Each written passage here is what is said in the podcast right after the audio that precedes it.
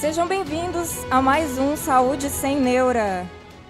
Isso mesmo, Lombardi, abaixa o som aí. Sejam bem-vindos a mais um Saúde Sem Neura, edição especial dessa terça-feira. Começamos aí um pouco atrasados, mas estamos aqui firmes e fortes, não é bancada? Maurício, seja bem-vindo ao meu programa. Muito obrigado, é um prazer estar aqui, aceitar esse teu convite, conhecer o estúdio, né? E estamos aqui para colaborar, prestar as informações necessárias, né, para diante dessa pandemia, que a gente puder esclarecer para que a população fique mais calma também. Ok, a casa é sempre sua. Mônica Brandão. Um prazer conhecer a Imperatriz Online, tô brincando. Dispensa a apresentação, né, irmão? É um prazer ter sido convidada, vir como convidada ao Imperatriz Online. Eu sempre costumo estar aí deste outro lado da bancada, mas Verdade. é bom estar por aqui também prestando serviços, principalmente num momento como esse, onde informação pode ser o diferencial entre adoecer e ficar livre da doença. Verdade. Então, vamos tentar ajudar também a nossa população com informação. Como meio de comunicação, ajudar a população. Sim. É, na nossa bancada também estaria a doutora Tassiana. Ela teve uma eventualidade, não pode participar no momento, mas é isso. Pessoal, hoje o tema é bem claro. É, vocês estão vendo aí na telinha. Covid-19, doenças infecto-contagiosas e a psicologia da pandemia. Quem está aí do outro lado, como seguidor, deve falar assim: isso aí tá longe, isso aqui não vai acontecer no Maranhão, não, isso é uma coisa que está distante. Você concorda com essas colocações, doutor Maurício? Olha, isso é, é você estar negando uma coisa que está à frente dos nossos olhos, né? Você vê que é um, não é um caso de imperatriz isolada, é um caso mundial, né? Um Sim. caso mundial que começou do outro lado do mundo e veio se alastrando pela Europa, chegou na América e está em todos os países. Então não há como negar, nós temos pacientes que estão morrendo, pacientes adoecendo, né, Sim. na nossa frente e a gente fica realmente imune sem poder fazer nada diante de um quadro que não existe um medicamento, não existe um tratamento específico para isso. Então é uma realidade que nós precisamos, a população precisa abrir os olhos, a, a população precisa fazer a prevenção, porque isso pode se tornar um caos pior do que já está. Quando se fala em psicologia da pandemia, é, você entende que a maioria da população, eu digo não só imperatrizense, mas também os brasileiros estão negando a situação? Como que você interpreta isso? É tal coisa, né? A gente acha que nunca vai acontecer com a gente, não vai acontecer com alguém da nossa família, né? Mas Sim. ninguém está imune a isso, né? Não existe uma imunidade. Você não criou uma imunidade porque é um vírus novo. Sim. É um vírus novo onde todo mundo é, pode ser, ser cometido, se infectar, para aí depois desenvolver uma imunidade, né? Então, como os vírus são vírus que todo ano mudam, né? São vírus que podem ser mutantes, vírus que podem se transformar de uma hora para outra. Então, a gente vai estar todo o tempo sendo submetido né, a essa exposição a esse tipo de vírus. Uhum. E, dependendo do sistema imunológico de cada um, você vai adoecer de uma maneira grave ou, ou não. Verdade. Mônica, tem os números mais tenho, recentes? Tenho sim. É, antes de falar os números de hoje, eu queria só falar que há mais ou menos uns 15 dias a gente fez uma bancada aqui no Imperatriz Online. Eu cuido mais da parte de notícias Verdade. aqui no nosso canal. E era notícia, mas era uma notícia que ainda era um pouco distante da gente. Nós fizemos a bancada quando teve o primeiro caso confirmado no Brasil e tinha um caso suspeito no Maranhão. Naquele dia nós estávamos com um representante do governo do estado, com uma médica infectologista também que atende na rede pública, e eles tranquilizaram a população, falaram de todo o plano, toda a organização que já se tinha na cidade. E é, hoje a gente vê a importância daquela informação naquele dia, porque a situação poderia estar pior no estado do Maranhão se isso não tivesse sido planejado claro. ou pensado antes. Enquanto há 15 dias nós tínhamos um caso suspeito em São Luís de uma pessoa que tinha vindo de outro, de outro país, no caso de um país da Europa, e chegado com os sintomas, hoje nós temos 17 casos suspeitos. É muito rápido a proporção. É muito rápido. E desses 17 suspeitos, 7 foram descartados hoje. Então, ainda bem que foram descartados, mas também eram suspeitos.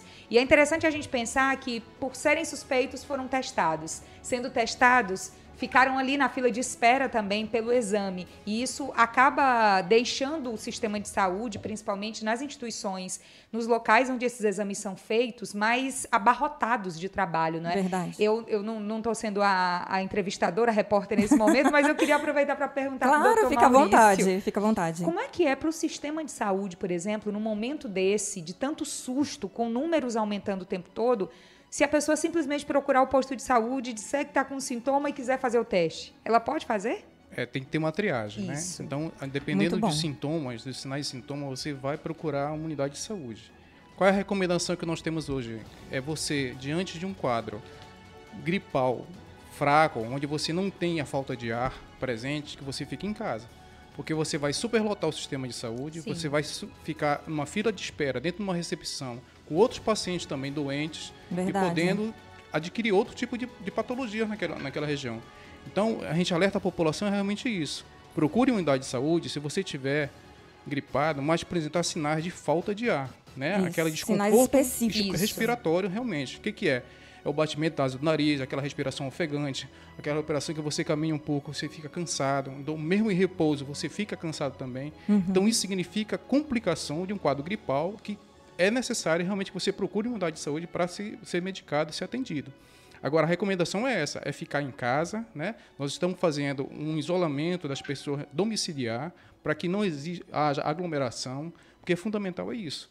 Então, numa, você não vai conseguir chegar no posto de saúde e ah, eu quero fazer o exame para a coronavírus. Não, não, não é assim. Isso, não é e assim. nem dá para ser assim, porque a, o nosso país não tem estrutura para isso. Tem. Imagina se todo mundo for fazer o teste. Aquele caso que precisa de fato ser testado pode ficar numa fila de espera. Então, uma coisa que me chamou muita atenção como jornalista acompanhando tudo desde a primeira suspeita no Brasil é de como os números aumentaram rápido. Rápido. Hoje no Brasil são mais de 2 mil casos considerados Sim. suspeitos. Eu vi e... agora há pouco no podcast da Folha falando que são 234 casos confirmados. Confirmados. Confirmados. Eram há 15 dias nós temos, há 15 dias nós tínhamos um caso confirmado e já era assustador. Hoje nós temos mais de 200 e cerca de 2 mil classificados como suspeitos. Agora imaginemos que todo, todos esses 2 mil casos suspeitos, 2.072 se eu não me engano, eles vão ter que fazer o teste.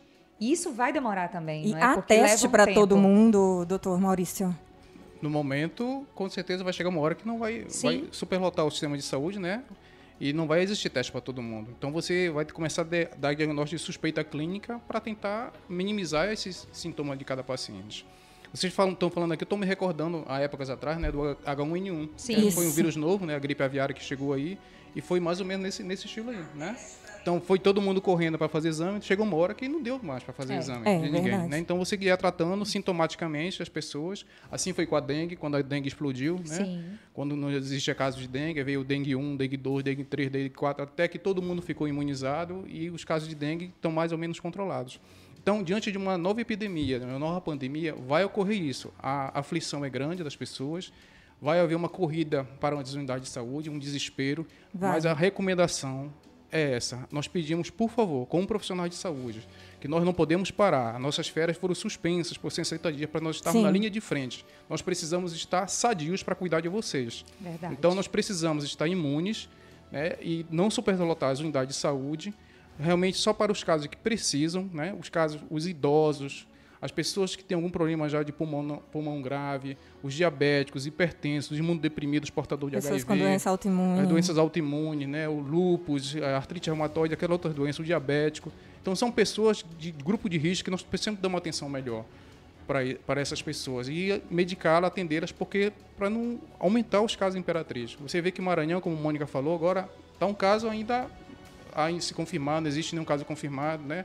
O estado do Pará também está caminhando. Então, você percebe que os estados do norte, alguns estados do nordeste aqui, tem alguns casos ainda controlados. Sim. Sim. É, diferente do sudeste, diferente do centro-oeste aí, que também já tem vários casos. Então nós precisamos, o estado do Tocantins, aqui vizinho nosso também, que não registrou nenhum. Sim. Bahia, suspeita, Bahia né? já tem caso confirmado.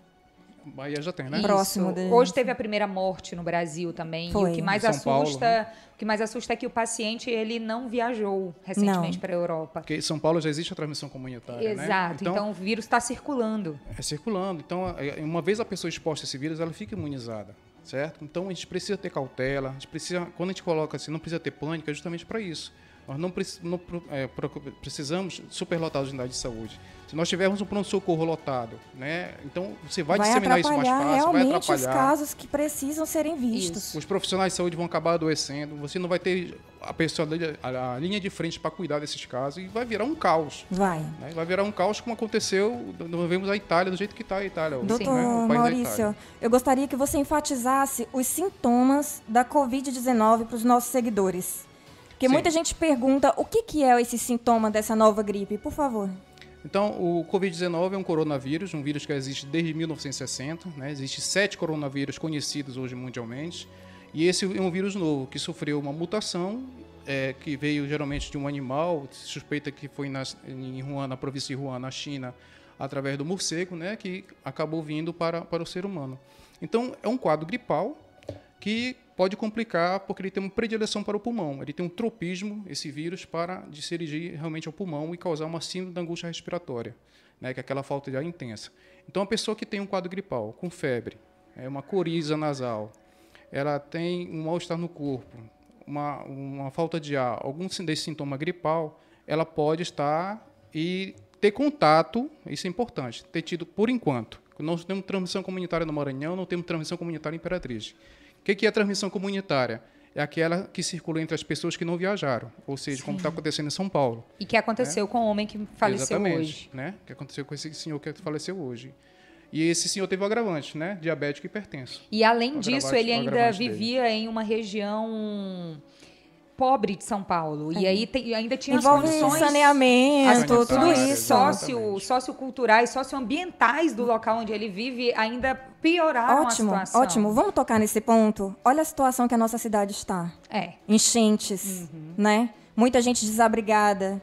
Você é acha que o saneamento nesse momento estaria bom para receber um Covid-19? Em nenhum momento não. E eu, eu, eu falo ainda do aumento da preocupação com o nosso município nesse momento, porque muita gente vai ficar gripada por causa dessa situação, muita gente vai ter resfriado. Sim. O senhor é médico, sabe disso melhor do que ninguém e está falando sobre isso também. Então as pessoas no momento de pânico podem confundir sintomas, deixar as UPAs mais cheias, os hospitais mais cheios e às vezes tirar a atenção dos casos que realmente são suspeitos. A gente tem uma pergunta de uma seguidora. Ah, por favor. É, é a professora Rossana. Legal. Professora Rossana que trabalha comigo, é, coordenadora do curso de odontologia lá na Facimp, e ela pergunta se é o caso de se pensar em subnotificação por causa da demora nos resultados.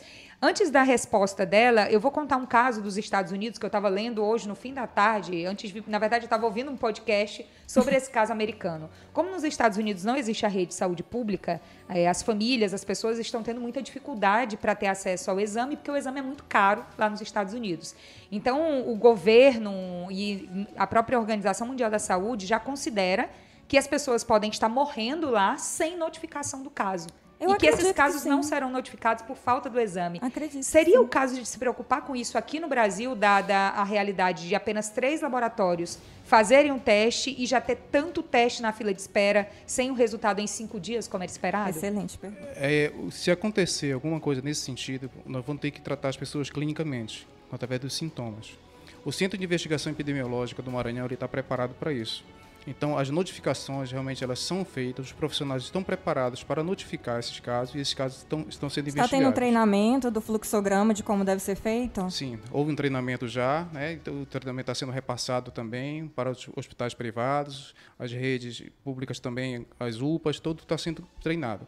Então, esse fluxo da notificação é eu pouco provável que isso vai acontecer, a não ser que exista um, um boom aí de, de, casos, entendeu? Que você perca o controle, Sim. né? Aí você vai ter um caos no sistema de saúde como um todo. Verdade. Mas a, a investigação, é, com certeza, ela vai ser efetuada, como sempre houve, é, é houve essa investigação em toda e qualquer é, epidemia que já aconteceu aqui no Imperatriz ou no Maranhão. Então, o Centro de Investigação de Vigilância Epidemiológica, ele está atento para isso daí, para todo caso ser investigado, ser ir atrás e identificar para realmente conter esse caso aí ou saber de onde veio. É, Maurício, estávamos falando nos bastidores sobre os locais que seriam, caso aconteça um Covid-19 aqui na nossa cidade e haja transmissão comunitária ou através do contato, aonde que as pessoas devem se direcionar, porque não, tá lá, o governo tá dispondo um portal para vocês entrarem, mas assim, na correria do dia a dia, muitas pessoas não entram para ler. E é tão importante ler, seguidor. É importante. Gente, tomem cuidado com as fake news, de verdade. Tomem cuidado, vão direto nos órgãos principais, governo do estado do Maranhão, tudo é um assunto muito sério. E assim, precisa saber qual é o direcionamento dessas pessoas caso haja infecção. Para onde ir, doutor? Então vamos lá, de ordem prática, né? Eu gripei. Vamos supor que eu gripei. Primeira coisa, você teve contato com alguém que viajou para algum lugar do mundo? Primeira coisa tem que ser feito isso. Segunda coisa, quais são os sintomas que eu estou apresentando? Sim. Eu estou apresentando falta de ar? Não estou? Eu vou ficar em casa. Certo. Por mais que seja uma simples gripe, seja uma influenza, seja outro tipo de vírus, mas eu vou ficar em casa porque eu posso né, passar isso para outra pessoa. Então, para eu ter uma suspeita de coronavírus, eu tenho que ter me exposto, ter tido contato com alguém que teve alguma viagem né, para algum lugar fora do Brasil. Né, ou próprio lugar aqui no, no, Brasil, hoje em dia, já que nós temos no Brasil, todos temos casos, né? né? Exposição a todos os casos. Então tem que ter saído de Imperatriz para algum outro lugar, algum outro estado do Brasil ou do exterior. E ter a falta de ar para você pensar que você pode estar com esse coronavírus, tá? Você vai procurar uma unidade de saúde, nesses casos daí, a UPA ou o Hospital Municipal de Imperatriz, o certo. Socorrão, né? As UPAs estão preparadas para triar e você ser encaminhado para tomar as providências. Uma vez diante de um sintoma respiratório grave, de falta de ar, esse paciente ele vai ser internado. A princípio, ele pode ser internado no socorrão, porque já que o hospital macro-regional não é um hospital de porta de entrada, né? sim, né? você sim. não vai conseguir chegar no hospital macro-regional para ser atendido lá. Não. não. Você tem que passar por um pronto-socorro, ou nas UPAs, ou no Hospital Municipal de Imperatriz, para ser triado, ser atendido. E você tem no socorrão, está montado um, uma sala, uma enfermaria, justamente para receber esses casos de sintomas respiratórios. Então, esse caso vai ser investigado, vai ser coletado os exames dele, Caso esse paciente complique, ele vai ser encaminhado para a UTI do Hospital Macro Regional. Entendi. Mas tá já existe um, um, sistema montado, montado vindo da isso, rede pública equipe, ou da rede privada, é, né? Esse exame vai ser coletado e tudo mais. Então, a princípio, os exames vão ser coletados. Nós temos uma média de cinco dias para esses exames sair o confirmatório. isso é né? importante. Eu já ia perguntar. Exatamente. Muita gente me perguntando qual que é o tempo. E aí eu queria falar é. sobre isso também, por causa de um caso suspeito que tem aqui em Imperatriz, e de fato tem. E aí muitas histórias, muitas fake news já saíram nos grupos de WhatsApp, principalmente desde a semana passada, Verdade. que era mais de um caso. Não é, gente. Os números oficiais. Seja clara, fala aí, Os números oficiais que vêm do Ministério da Saúde, por meio da Secretaria Estadual de Saúde do Maranhão, são sete casos descartados até o dia de hoje, 17 continuam suspeitos, sendo 15 em São Luís, um caso em Caxias e um caso em Imperatriz. Não tem outro caso, é um caso em Imperatriz, esse que já ganhou notoriedade, que eu não vou falar as características aqui de novo, até por uma questão de não estigmatizar Verdade. as pessoas que têm características próprias, mas de fato tem um caso suspeito em Imperatriz o resultado do exame já era para ter saído, não saiu, e segundo o governo do estado, devido à demora no resultado, por causa de uma fila de espera que já se tem no Instituto Evandro Chagas, Evandro Chagas. em Belém, Isso. que é onde o exame está sendo feito. Então, o resultado, de fato, não saiu ainda. Assim que sair aqui no Imperatriz Online, a gente vai divulgar Pessoal, esse, esse é, resultado. Na verdade, esse exame não é um teste rápido que você Isso. faz. Ele demora, ele vai para algum lugar. É, por favor, seguidores, o Maurício já falou, a Mônica falou. Tem sintomas de gripe sem sinais de dispneia, que é a falta de ar franca? Fique em casa. Isso. Tá? Não sobrecarreguem os, os postos de atendimento, o pronto-socorro, porque você vai atrapalhar outros casos, de verdade. Não desmerecendo doença, mas nesse momento é hora de todo mundo refletir e pensar né? E pensando nisso, só um minutinho, Mônica, o que me deixa assim um pouco pensativa, na verdade, é a quantidade de leitos de UTI da nossa cidade. São somente 100, né? Se eu não me engano. É, tem essa média mais ou menos, né? Que são é, no Hospital Municipal, HC, né? O Hospital Unimed, Unimed Santa Mônica. Isso. E macro regional. O macro regional. Isso. Né? E a maioria deles já estão é, ocupados. Estão ocupados já, uhum. com outras doenças, né? E aí, falando sobre isso mesmo, Vanessa, que você está comentando, dessa questão desse susto, das pessoas buscarem sem a necessidade, Sim. se a gente for fazer uma, uma, análise cultural do que é esse nome pandemia, já assusta muita gente, não é? é? E logo a nossa geração, que não está acostumada com grandes problemas de saúde que não tiveram uma resolução rápida. Teve o H1N1 na, na última década, só que o H1N1 não ganhou a proporção que o coronavírus já ganhou até agora. Então, é interessante que a gente saiba a nomenclatura para não se assustar tanto. O que, que é um surto? Um surto é um grande número de casos da mesma doença em espaço de, de, tempo mais curto em uma mesma região. E aí tem a epidemia, que é quando aquele número é maior dentro de um mesmo país, do estado, do município. E tem a pandemia, pandemia ótima que é um, um, nome que não é tão conhecido para a gente, na nossa geração, uhum. mas é pandemia porque é em todos os continentes. Então não é pandemia porque vai pegar em todo mundo, porque todo mundo vai ficar doente, não é nada disso. É porque é uma nomenclatura que é utilizada e o nome correto é pandemia, justamente porque tem casos em todos os continentes do mundo. É, é, é bem diferente para a nossa realidade, para um adolescente que tomou todas as vacinas e está acostumado a estar tá imune a tudo, a ter um medicamento rápido para tudo. Então, nossa geração teve essa realidade. É uma geração do imediatismo, né? É, tudo é gente, rápido. E a gente se depara agora com uma doença que ninguém conhece, que é nova, é o novo coronavírus. E aí eu pergunto também para o senhor, doutor, hoje saiu um estudo sobre alguns medicamentos que não devem ser tomados porque podem Verdade, potencializar a, algumas características é, químicas Perfeito. até da doença. O que fazer em caso assim, então? Se pegar uma gripe para não ficar também sobrecarregando é, o a rede ibuprofeno foi tão prevalente hoje nas notícias, nos noticiários, Isso. na internet. Explica um pouquinho para gente, é, doutor Maurício. Existe esse trabalho do, do ibuprofeno, né, que ele pode aumentar a replicação do vírus. E ainda não temos um medicamento específico, um antiviral específico para o coronavírus, né? Como nós temos com o H1N1, que é o oseltamivir, que é o Tamiflu, né? E estamos aguardando aí ver se descobrimos algum tipo de medicamento para isso. Então, diante de um quadro desse, você pode usar a dipirona ou paracetamol, né, que são medicamentos seguros, principalmente a dipirona, que é um medicamento bastante seguro para, para febre, certo. e ter repouso domiciliar e procurar se alimentar. E outra coisa muito importante, a hidratação. Tomar bastante líquido, né? É, tomar bastante líquido é fundamental, somente os mais velhos, né, as pessoas mais idosas, que desidratam muito rápido diante do quadro febril, e observar alguma complicação, né, diarreia, vômito, então tá cuidado para isso daí. Então, é o que a gente falou sempre, fique em casa, né, tome um antitérmico, é, evitar o ibuprofeno por enquanto, segundo alguns estudos que estão saindo aí Sim. sobre ibuprofeno, né? E ter o repouso domiciliar, porque como é um vírus, não só São sete dias de sintomas melhorar isso. É, mas tem outras medicações, né? Eu não sei se tem beta-bloqueadores no meio, algumas medicações. É, estão falando da hidrocortisona, né? Isso, o corticoide. Exatamente. O corticoide está relacionado mais à questão da imunidade, né? Quando você uhum. dá o uhum. corticoide, você pode piorar essa imunidade Com desse certeza. paciente daí. Então são coisas que você tem que ter cuidado. Como é um vírus novo, as coisas estão surgindo, todo dia estão surgindo uma coisa nova, né? Sim. Então diante do que vai saindo novo, nós vamos divulgando, vamos esclarecendo a população sobre isso daí. É, Olha, as, as, Vanessa, tem pergunta aqui no Facebook, tem várias, inclusive. Ah, tem várias aqui no Instagram. De, de, o Instagram tá bombando é, também. A, a Biolanda, ela tá, ela tá com dúvida, né, se...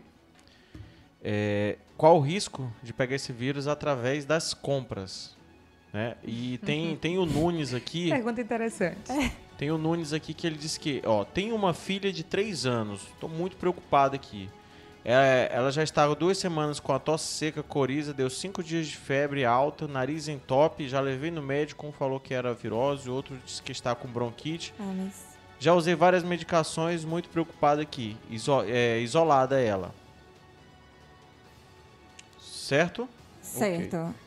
Então, primeira coisa em relação a essa criança, ela teve contato com alguém com suspeita. Essa criança viajou para algum lugar, algum outro estado do Brasil ou foi para o exterior. Para isso, para você suspeitar de coronavírus, tá? Então, ela pode ter outro tipo de vírus aí que requer cuidado, como uma gripe comum provocada por uma influenza. Então, com medicamentos antitérmicos e tudo mais. Ou essa criança pode ter até uma rinite, ser portador de uma rinite alérgica, algum quadro desse jeito aí. Então, tem que ser investigado pelo pediatra em relação a isso daí. Em relação às compras, né? Não existe um estudo ainda, é, a preocupação que esse vírus pode ser transmitido né, através de compras de produtos que vêm da China, Sim. alguma coisa em relação, não tem nada ainda confirmado em relação a isso. Sim. Esse vírus sobrevive em uma superfície por algum tempo? Sim. Não existe um trabalho que diga que esse vírus sobrevive por uma hora, duas horas, três horas, nove dias, dez dias numa superfície. existe uma suspeita que ele pode permanecer por algumas horas diante de uma superfície, de um metal, de uma madeira, é, mas não existe uma confirmação. O que é, importante nisso tudo aí? É lavar as mãos. Sim. A única maneira de você combater isso aí é água e sabão. Certo? A água e sabão é fundamental e você manter uma higienização com álcool, o álcool a 70 ou álcool gel, para você ter esse hábito dessa habilidade para evitar essa Excelente disseminação. Excelente ponto, hein, Mônica é, Brandão? Porque falando sobre isso, a gente também comentava aqui antes de entrar no ar, a gente fica assustado com o comportamento de alguns comerciantes aqui na nossa região. Verdade, né? E no Brasil inteiro. O preço do álcool gel. Se aproveitando da nobreza. O preço das, das máscaras, das luvas, está tudo nas alturas, quando tem. Ontem à noite mesmo eu precisei ir a uma farmácia, chegou um senhor na cadeira de rodas. Eu fiquei querendo ajudar, mas eu também não tinha informação. Ele disse que já tinha percorrido todas as farmácias da cidade e simplesmente não encontrava mais para comprar. Quem é que deve usar máscara, por exemplo, doutor? Essa é. A, assim, a máscara realmente você já tem dificuldade para encontrar. O álcool gel também uma dificuldade para encontrar. Difícil. Já está difícil. E caro, entendeu? muito caro quando se encontra. Exatamente. Então, o uso de máscara são aquelas pessoas que estão expostas a se expuseram né, a algum contato com essas pessoas suspeitas de coronavírus, tá? Que viajaram e tudo mais, que estão com sintoma respiratório, certo? Então, aí sim você chegou numa unidade de saúde diante de um quadro gripal, o plano de contingência fala sim. isso, né? Então, na triagem, você com diante de um síndrome gripal, você é fornecido uma máscara para esse paciente, até para ele poder ficar esperando de máscara lá no ambiente. Certo. E diante de um quadro que a gente vem falando muito aqui da falta de ar, tem uma sala específica para ele ficar aguardando, longe das, das outras pessoas, certo? Então, a máscara é mais para os profissionais de saúde que estão na linha de frente disso daí, porque você não sabe o que vai chegar para eles. Verdade. Tá? Não existe recomendação para a população andar na rua de máscara, não existe essa recomendação. E tem uma né? máscara específica? Não tem uma máscara específica. Vamos falar um pouco de máscara também, que também sobre. Tem, Eles estão falando tanto da K95, K95, né? É. Aí o que acontece? A máscara cirúrgica que você usa nos hospitais é justamente para fazer para o paciente, para o transporte do paciente numa ambulância, alguma outra coisa ou tal. E a máscara N95 ou a PFF2, é, né, que é a máscara de proteção facial, que corresponde à N95, que é uma denominação dos Estados Unidos e que equivale no Brasil ao PFF2, que é uma máscara azul é, com filtro ou sem filtro ela vai, deve ser usada pelo profissional de saúde que vai fazer algum procedimento invasivo no paciente, no caso de uma intubação, de uma aspiração, é, porque ela vai reter as gotículas, são partículas maiores, né, reter isso daí em relação a, ao, ao vírus. Então, o importante é isso daí, diferenciar isso. A máscara cirúrgica dentro do ambiente hospitalar e não, no, ainda, ainda não existe essa recomendação para você andar de máscara Sim. No, é, lugares né, Maurício, aglomerados, pelo menos viagens, aqui em Imperatriz. E nas viagens de ônibus intermunicipais, interestaduais, viagens aéreas, usa máscara? Eu acho que existe uma falha muito grande ainda no sistema de, de investigação do Brasil, porque você percebe no, no, noticiário do dia a dia, nas viagens, todo mundo existe um aparelho que mede a temperatura corporal do indivíduo. Sim, né? sim. E ali já faz uma, alguma orientação. Eu creio uma opinião, opinião pessoal existe essa falha então no sistema de saúde do Brasil. Então, se você está com algum sintoma gripal, né, e você vai fazer uma viagem, vamos supor, para outro estado do Brasil, você se protege com essa máscara, tá? Porque você vai ficar no ambiente do, sim, dentro de um ônibus, né, fechado. Né, fechado, por algumas horas, né? Então, por precaução, é melhor você usar a máscara, tá? Mas não existe uma recomendação ainda que todo mundo tem que usar. Porque não vai ter, não vai ter máscara para todo mundo. É verdade. Não, né? vai ter máscara para todo mundo. Nem álcool gel para todo mundo. Nem, Nem leito gel. de hospital para todo mundo. Então, é. por isso que o isolamento ele é uma forma de prevenção. A Europa, hoje a gente está vendo essa situação da que é Itália, assustadora. Gente. A Itália, a Espanha, que teve um aumento do número de casos nas últimas 24 horas assustador mesmo assustador. o aumento. Em 24 horas teve mais de 300 mortes. Exato. E o que, que aconteceu? Não houve um plano de prevenção, né? Na Itália, no fim do ano passado... Porque não acreditaram. Está igual aqui. Não, não existe, gente, está longe. É, é assim que encarou. Hoje eu tive que... Ah, pessoas formadas vieram falar comigo assim, não, não existe. Isso aí é teoria da conspiração, isso é jogo político. Como é que vocês encaram, Mônica? Como que você encara isso?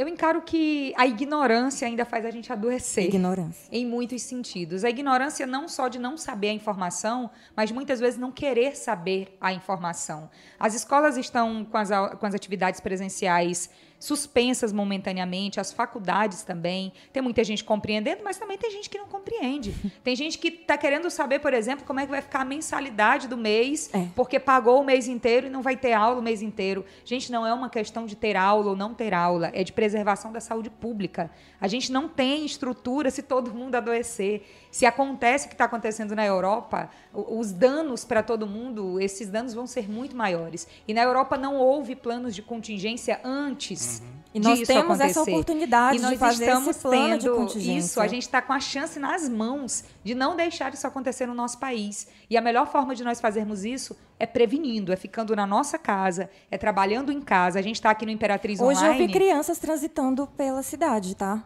Em estabelecimentos, é em né? locais. É, a Secretaria de Municipal de Saúde começou uma campanha hoje nas redes sociais interessantíssima e super clara. Nós não estamos de férias. Isolamento não. domiciliar não é férias, não é para ir no cinema, não é para ir no shopping, não é para brincar na praça, não é para ficar com as outras pessoas, é para ficar em casa, é para se proteger, para se alimentar direito, para trabalhar em segurança. A gente está ao vivo aqui no Imperatriz Online, mas hoje a gente debateu isso muito, não foi, David? A gente conversou bastante sobre o nosso próprio posicionamento Isso. aqui. Somos três pessoas e nós o distanciamento nós aqui, estamos gente. com distanciamento nós estamos respeitando os nossos limites aqui dentro por uma questão de segurança Ó, também é interessante aqui você vê várias pessoas se preocupando não viagem isso. etc etc e tem outras falando assim vamos morrer é, isso aí é só ilusão ô seguidor realmente se você não cair a ficha você vai ser a próxima vítima tá então, assim, vamos abrir os olhos que está acontecendo e a situação é real. Não é porque você está imperatriz que aqui não acontece nada. Né? Então, vamos abrir os olhos, vamos fazer a prevenção necessária.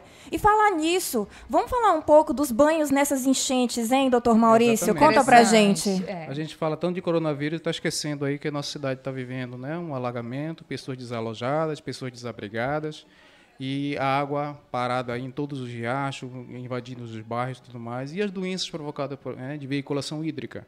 Né? Nós tivemos no último ano passado casos de leptospirose no, no, Hospital Municipal de Imperatriz. Né? Com certeza os casos de dengue vão começar a aumentar, as diarreias vão começar a aumentar também. Né? E dentro das diarreias, a febre tifoide, a cólera. cólera. Né? A cólera aqui, na década de 80, não teve uma pandemia de cólera. Não sei, os mais antigos conseguem lembrar disso. Eu era acadêmico de medicina na época, quando a gente viveu um, um estado de cólera no país todo. E era terrível a pessoa, a pessoa morrer de diarreia e vômito na sua frente e você não poder fazer nada. E aí, vamos se preocupar com isso também, pessoal. Sim. Vamos, né, além de cuidar da higienização, né, acolher essas pessoas que estão desalojadas, estão desabrigadas, tentar melhorar o sistema de saneamento de saúde de, de, de, de Imperatriz, né, e do estado do Maranhão como um todo, porque senão nós vamos viver esse ciclo vicioso o tempo todo. Eu tenho tempo todo, todo do mesmo jeito, entendeu? O saneamento básico precário, né? Entra governo, sai governo e as coisas vão só se repetindo o tempo todo. Não deixa as coisas acontecerem para vir tomar providência que não dá certo. Não dá certo, né? Tem que ser uma coisa a longo prazo, a longo prazo para realmente você poder minimizar isso daí. Então muito cuidado também com outros sintomas, né? Que podem confundir como o, o vírus da gripe, né? É, do, do corona o caso da dengue aí, a leptospirose, Verdade. doença de veiculação hídrica, a cólera, a febre tifoide, as hepatites, a hepatite A principalmente, né, que pode acometer as crianças aí. Sim. Então, é todo esse cuidado é pouco. Ter cuidado, a higienização das mãos é fundamental, lavar as mãos. A prevenção é água e sabão. Água e sabão é o melhor remédio para a gente poder combater tudo isso. Explica um pouco sobre a, sobre a leptospirose, doutor. A leptospirose ela é causada por uma bactéria, né? É, a leptospira, que está lá presente na urina do rato. Né? Importante frisar que você não contrai a leptospirose por mordedura de rato. Né? É, Existem casos que, que, é, é mordida pelo rato e vai ter leptospirose, não. Mas sim pela ingestão né, da urina, do vibrião, que vai ter a bactéria que vai estar na urina presente do rato diluída na água. Então você vai ter sintomas, né? É, você pode ter hemorragias, você pode ter uma barriga d'água, você pode desenvolver um quadro todo de febre. E uma característica fundamental da leptospirose é aquela dor na panturrilha, né, no, na isso, batata da muscular. perna, dor muscular. É, pode ter e ficar atento para isso daí. Então, um aumento do baço, do fígado. Então, é um exame físico que o médico tem que estar atento e saber fazer o diagnóstico diferencial na hora que vai investigar um surto de febre diante de um quadro desse que nós estamos vivendo, né, de doença de veiculação hídrica dessa maneira. Verdade. Alguma colocação, Mônica? Sim, essa é uma outra questão cultural que acho que a gente precisa alertar muito. Todo ano ocorrem alagamentos em Imperatriz e todo ano a gente precisa falar desses cuidados. Gente, não é uma questão de brincadeira, não é uma questão de querer virar meme o tempo todo, é. não é uma questão de querer aparecer o tempo todo, é uma questão de saúde pública. E aí, a gente pensando num momento em que a rede de saúde pública, principalmente, tem que ficar desobstruída para os casos que realmente são graves e precisam de uma atenção especial, essas pessoas adoecem e vão para onde? Também vão para a rede pública. Então, a gente está no momento que os profissionais de saúde estão sobrecarregados. A gente está no momento em que a gente tem que ter empatia, mesmo com quem está lá nos Verdade. atendendo. Porque se você é irresponsável brincando numa água suja, eu não estou falando das crianças, estou falando de adultos Adulto, mesmo. brincando de Eu estou falando de adulto porque aqui na Imperatriz Online a gente recebe vídeo toda hora toda hora tem um adulto brincando na água suja. É, tem um, tem um vídeo que foi colocado de um adulto dentro de um bueiro que quase foi atropelado pelo carro. Meu Isso é Deus. é muito então, grave. ele estava dentro do bueiro, o carro vinha na, na rua cheia, né, lotada, é, é, é, é, cheia de água. E não vê o cara dentro do bueiro. Como é que vai ver um cara uhum. dentro de um bueiro, né? Então o cara, o carro passou bem perto. Foi, aconteceu. Muito complicado essa situação. Foi, voltou. Então o carro passou bem perto e, e quase que o cara ia passando na cabeça do cara que estava dentro do bueiro.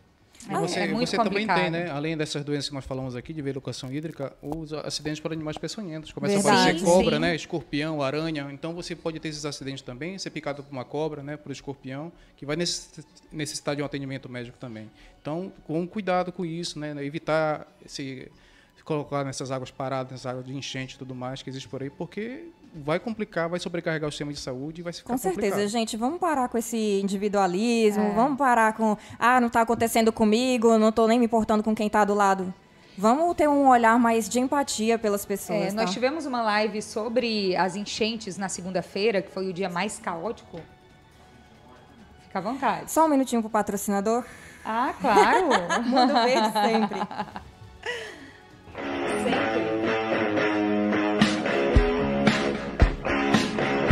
Mundo, Mundo Verde. Produtos para você mais saudável todos os dias. É por você que a gente faz o mundo. Então, patrocinador aqui do seu programa, não é? Importantíssimo nesse Verde. momento. Inclusive, a Mundo Verde vende alguns produtos que as pessoas estão comprando, acho que estão até zerando os estoques, viu, doutor? É, glutamina, estão tomando, assim, sem prescrição médica, pelo menos que eu estou vendo. Eu tenho que estar tá orientando as pessoas, calma. Principalmente pessoas com câncer, não podem ficar consumindo glutamina assim entendeu? E cúrcuma, é, limão, pimenta caiena, que diz que tudo isso eleva a imunidade. É verdade? Vamos falar um pouquinho disso, né? É importante também. De imunidade. né? E tem seguidor perguntando é, como é que ele faz para elevar a imunidade. Já vamos responder logo. Gente, é um mito, né? Você falar que vitamina C melhora a imunidade. Você toma 2 gramas de vitamina C, você só vai absorver 60 miligramas de vitamina C. Isso está nos alimentos. Você tomando vitamina C em excesso, você vai acidificar sua urina, vai fazer um cálculo renal. Tem uma pedra no seu rim aí é, provavelmente. Sendo criada. Né? Sendo criada, alimentada aí. Então, o que, que você vai fazer para melhorar essa imunidade? Primeiro, acho que ter amor à sua própria vida, né? Parar com esse individualismo que o Vanessa está todo tempo falando aqui e começar a gostar de si mesmo, né? Se amar, né? Sim, e se cuidar. ser grato todos os dias. É, é uma questão de, de, espiritualidade isso daí, entendeu? Você melhora a sua imunidade dessa maneira. Agora a pessoa vive todo o tempo estressada, é brigando, é reclamando, sabe? É, é deprimida, é, é chateada. Então isso tudo vai acabar com a sua imunidade. Então procure ter uma boa, um estado físico, um bom estado, estado mental, mental né? para você mental. realmente saúde mental. É isso que você faz melhor a imunidade, não é o medicamento, não é os medicamentos que a, que a Vanessa mencionou aqui, não é a vitamina C, não é o complexo B, não é o soro. Ah, preciso tomar um soro porque eu estou muito fraco. soro não alimenta ninguém, soro não dá imunidade para ninguém, gente. Então vamos ter amor próprio à vida entendeu? Espiritualidade, seguir a sua religião, né? Ser temente a Deus, acreditar realmente, realmente, e fazer coisas que traga a sua saúde mental. Sim. Isso faz melhorar a imunidade. Que te Né? edifiquem disso, e, né? é, e estimule outras pessoas que estão perto de você. É, né? ser, ser- ser contagiante, né? Se você é uma pessoa feliz, você contagia as outras. Agora, se você é uma pessoa para baixo, na hora que você chega num ambiente desse, você contamina todo mundo. Queria falar um pouquinho, astral. um pouquinho sobre isso, sobre esse momento de, de crise que a gente está vivendo. Pode. E como a gente tem a possibilidade de se reinventar. Eu sou professora, sou professora universitária, e eu e os meus colegas estamos no momento de reinvenção. Assim como todas as instituições do Brasil e, na verdade, da maioria dos países do mundo, mais de 60 países paralisaram todas as atividades escolares e de ensino superior, pós-graduação, de tudo. A gente está precisando se reinventar para não pa- paralisar os conteúdos. Então é interessante como no momento de crise, que a gente poderia estar apenas desesperado, apenas abatido, a gente está ocupando a mente buscando novas formas de ensinar. E os alunos também ocupados buscando o aprendizado por essas novas formas. Eu acho que toda crise ela traz algum crescimento. Se a gente for analisar na história Verdade. do mundo, os momentos em que nós mais crescemos tecnologicamente foram após as guerras, justamente porque o mundo estava em crise. As pessoas vão se reencontrar agora, elas vão precisa se conversar, reinventar, é. vão conhecer o pai dentro de casa, a mãe dentro de casa. A gente- Mas é mais ou menos assim. A gente pode aproveitar esse momento para, além de cuidar da saúde, cuidar da família. Isso. Conversar com as pessoas dentro de casa, fazer uma refeição todo mundo na mesa. Claro, evitando aperto de mão, abraço, compartilhamento de talheres e tudo, mas convivendo dentro de casa, como às vezes a gente não tem tempo para fazer. Tem o diálogo, né? O diálogo. O diálogo é né? importante. A gente vê Dentro- famílias se acabando aí porque não existe um diálogo, né? Dentro de casa. O, o home office, que é uma modalidade que, principalmente desde ontem, com o decreto do governo do estado aqui no Maranhão, ele chegou a- aos professores, a quem trabalha na educação, a muitas outras empresas também. É o momento da gente aproveitar a nossa casa Eu e trabalhar, tenho se só uma preocupação, Mônica, e é uma pergunta que eu quero fazer para você sobre os profissionais liberais. Como é que eles vão fazer quando não, não pode mais sair ninguém às ruas? Eu estou falando da faxineira de 15 em 15 isso. dias. Eu tô falando da cabeleireira, eu tô falando da manicure. Como é que vai virar esse povo? Eu adoraria ter essa resposta Não é? você. Eu também tenho esse Adoraria. questionamento porque vai ser E não só desculpa, com um eles. caos na economia também. É, e não só com eles. É, ontem à noite eu precisei ir ao supermercado. Com todo mundo com preocupação, a gente ia vendo as pessoas conhecidas, as pessoas fazendo piada porque não apertava na mão, não abraçava. Tudo bem, mas pelo menos estava cumprindo a medida de não abraçar, de não apertar a mão. Só que quando a gente chega no caixa do supermercado, é, as pessoas estão lá trabalhando.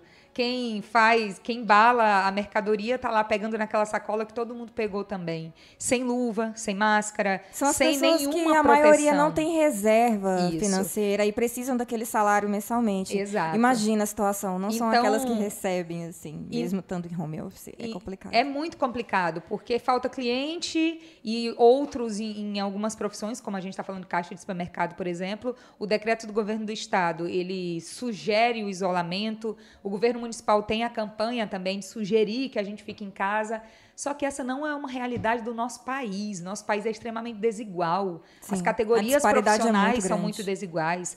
Tem gente que sobrevive com menos de 100 reais por mês no nosso estado, que é o, esto- o estado mais pobre da nação. Então fica difícil, né, doutor, falar sobre imunidade, sobre saúde mental, sobre tudo isso em um país tão pobre como o nosso, infelizmente. Tomara que não chegue a esse ponto tudo Exato. isso, né? É. E eu, agora, pra, por isso que essas medidas estão sendo tomadas, para não chegar ao, né, a esse ponto de você ter que fechar tudo, deixar todo mundo confinado dentro das suas casas e não tem ninguém na rua aí, porque senão você vai ser preso, vai ser ter- tomar me- medida mais drástica. Então, é necessário nesse momento que cada um de nós façamos a nossa parte. Você tem que colaborar, porque é, uma, é um mundo, né? É uma nação, é um muito difícil. É. A gente sabe que para nós médicos, diante de uma situação de uma gravidade de vários pacientes, você tem que escolher aquele que realmente vai poder sobreviver, né? E o que não vai sobre- sobreviver, muitas vezes você não vai poder fazer nada por ele. Infelizmente, É. E- não podemos deixar chegar a esse ponto. Eu acho que no momento assim vale também a gente aproveitar os nossos microfones para agradecer a dedicação dos profissionais da saúde. Em nome do senhor, doutor Maurício, porque ontem eu estava lendo uma reportagem e vendo algumas imagens de um documentarista que está na Europa percorrendo alguns países, acompanhando médicos nesse trabalho. É um momento de sair da zona de É conforto. a linha de frente mesmo. É a linha de frente. Os médicos também morrem e eles Morrem. estão morrendo. São pessoas. Eles estão morrendo na Europa, cuidando das pessoas. Na China também isso aconteceu com muitos profissionais da saúde. Aqui no Brasil tem um médico da UFRJ que está em estado gravíssimo Sim. com coronavírus também, porque ele estava atendendo pessoas. Então, vocês dão a vida para cuidar dos outros. E às vezes as pessoas não valorizam isso, não entendem isso. Não só os médicos, como toda a equipe de saúde, enfermeiros, técnicos, saúde, auxiliares. Uma coisa que me chamou muita atenção foi uma enfermeira que ela estava com uma máscara e ela estava dormindo em qualquer lugar, estava jogada, dormindo, e depois é, é, o mesmo jornalista a entrevistou sem a máscara e o rosto dela estava sangrando. Sangrando Eu da vi marca algumas da imagens máscara, mesmo. porque ela não podia tirar. Ela estava tentando salvar a vida das pessoas e estava com os olhos inchados, estava chorando muito. Saúde mental também vai embora no momento vai. desse. Então, a gente tem muito a agradecer a todos os profissionais de saúde, os técnicos, os enfermeiros, os médicos, todo mundo que é envolvido, os farmacêuticos, os bioquímicos, todo mundo que se envolve nessa corrente para tentar descobrir o que é essa doença, para tentar tratar essa doença ainda com tão pouca informação, né? Toda a equipe, né? Desde Isso. da portaria, né? O paciente, o porteiro lá, o atendente, a primeira pessoa que vai ter contato Isso. com o paciente desse eles, né? Então nós temos, você viu aqui embaixo, né? Tem, existe uma zona de restrição para você se aproximar do balcão aqui, né? Tem. No Aracati como pra, forma de prevenção. Então é isso, gente. É, vamos fazer a prevenção, cada um fazer a sua parte, entendeu? E lavar as mãos. Isso aí é fundamental. um hábito que, infelizmente, é, devo reconhecer que muitos profissionais né, da área da saúde não têm esse hábito de lavar as mãos. Isso né? é verdade. Você preste atenção que tem muito colega né, da, da, área da saúde em relação aos jalecos, né? Os hum. jalecos tão debatidos em vários que podem carregar microorganismo para um lado e para o outro. Joga no carro de Joga qualquer no jeito. carro de qualquer jeito, no seu filho vai entrar lá, né? Vai é, conviver com aquele jaleco ali altamente contaminado, né, colonizado de bactérias. Então a gente precisa mudar essa mentalidade em relação à nossa saúde, entendeu? Os nossos cuidados, a prevenção, prevenção, prevenção o tempo todo, isso daí é prevenir. Não adianta você ter um sistema de, de hospital de terceiro mundo e você ter uma rede básica totalmente deficiente, uma, uma rede primária é. deficiente de saúde. Gostaria que as pessoas nada. se atentassem a isso, porque eu acho que ninguém está prestando atenção. É. É, falar nisso, muita gente falou, isso é uma doença que mata somente velhos, então isso não vai chegar até mim. O que, que você acha dessa não, colocação? Aí vai depender de cada pessoa. Esse vírus pode virar um vírus mutante e sair dizimando várias pessoas de várias idades. Nós temos a característica desse vírus, né, que ele não acomete crianças, né? Tem poucos casos nas crianças, mas as pessoas idosas Isso. e os jovens também. Mas de uma hora para outra isso pode mudar. Esse vírus é, ele, ele pode ser, sofrer uma mutação, se transformar e ficar muito mais agressivo. Um vírus tupiniquim né? aqui. Exato. É. Tem uma virulência pior e você vai ter todas as idades atingidas, né? Então, assim, é, eu acho que desde a época do, do, tempo do HIV, né, da AIDS, você diz, ah, isso não vai acontecer comigo. Isso não acontece comigo, Qualquer classe social está aí, está propensa a contrair um HIV, né, dependendo do comportamento isso. de de cada um. Independente então, de classe social. Independente. Então é isso daí, não adianta você fechar os olhos, porque você tem um sistema imunológico, você faz uma atividade física, você toma isso, toma aquilo outro, eu sou forte, sou não sei o quê, e não tem disso não. Dependendo de cada característica de cada microorganismo, ele pode realmente vir de uma forma avassaladora e acabar com a tua vida. Mônica, mais alguma colocação? Só para a gente ter cuidado com a própria vida. Se você pode fazer home office, se você pode trabalhar em casa, se você pode se guardar, se preservar, se preserve. Vai estar ajudando a sua vida e a vida de outra pessoa que talvez tem que estar na rua trabalhando, que talvez tem que estar no supermercado atendendo, tem que estar numa loja porque não tem essa possibilidade. Vamos cuidar da nossa vida que nós seremos menos um na fila do hospital, Verdade. tirando o lugar de quem realmente precisa, porque não tem como parar. Então, se cada um fizer a sua parte, eu tenho certeza que o Brasil vai conseguir passar por essa crise de uma maneira mais forte. E só depende da gente, não tem outra saída. É vamos passar por isso, né? Vamos. Uma corrente única e todo mundo se ajudando e vamos passar por isso. Vamos. Bom, chegamos aos momentos finais do Saúde Sem Neura. Mônica, foi um prazer dividir essa bancada com você. Obrigada. Por mais bancadas, assim, tá? Com assuntos que sejam bem mais estimulantes do que doenças, né? Verdade. Mas a nossa missão aqui é, propagar informação. E eu quero agradecer muito ao Dr. Maurício, tá, por ter disponibilizado seu tempo, ter vindo aqui na bancada do Saúde Sem Neura do Imperatriz Online, passar um pouco dos seus conhecimentos e acredito que foi muito esclarecedor. Muito obrigado, Dr. Maurício. Ok, nós estamos à disposição, nós estamos todos os dias atendendo ali no Hospital Municipal, né, os pacientes internados, na clínica médica, na área da, de doenças infecciosas também. E todos os profissionais de saúde de Imperatriz né, estão capacitados para atender esses casos. Então, mas você realmente, o usuário, você aí do que, que frequenta o sistema de saúde de Imperatriz, faça a sua parte. Né? Faça cada, a sua se cada parte. cidadão fizer a sua parte, a gente consegue controlar isso e vamos se destacar a nível nacional de uma cidade realmente que soube controlar esse coronavírus. E com Vamos certeza juntas. o doutor Maurício vai voltar aqui para falar boas notícias pra gente, né, doutor Maurício? Com certeza, já que é uma coisa dinâmica, né? Todo dia está acontecendo uma coisa nova. Todo dia tem sabe daqui a 15 nova. dias a gente está aqui dando outras notícias. Seja né? sempre bem-vindo. Muita gente estamos à disposição. É, Muito faz obrigado. 15 dias que a gente começou a falar sobre Não isso, é? falamos outras vezes, hoje a gente está um pouquinho mais assustado falando. Tomara que daqui 15 dias as coisas estejam bem mais calmas Com também. certeza. Pra gente seguir atualizando as informações. Eu amo Imperatriz Online, então Ah, obrigada. Obrigada. Acompanhe todas as lives, a gente sempre está por aqui. E vamos agradecer os nossos seguidores que assistiram essa live por Verdade. completo. Pessoal, muito obrigado por ter assistido, assistido desculpa, é, não só essa live, mas também ter absorvido um pouco dos conhecimentos e todos os assuntos que foram passados aqui. Foram de grande valia e muito pertinente. Muito obrigado a todos, tá? E é isso, Saúde Sem Neuro vai encerrando hoje nessa terça-feira. Muito obrigada.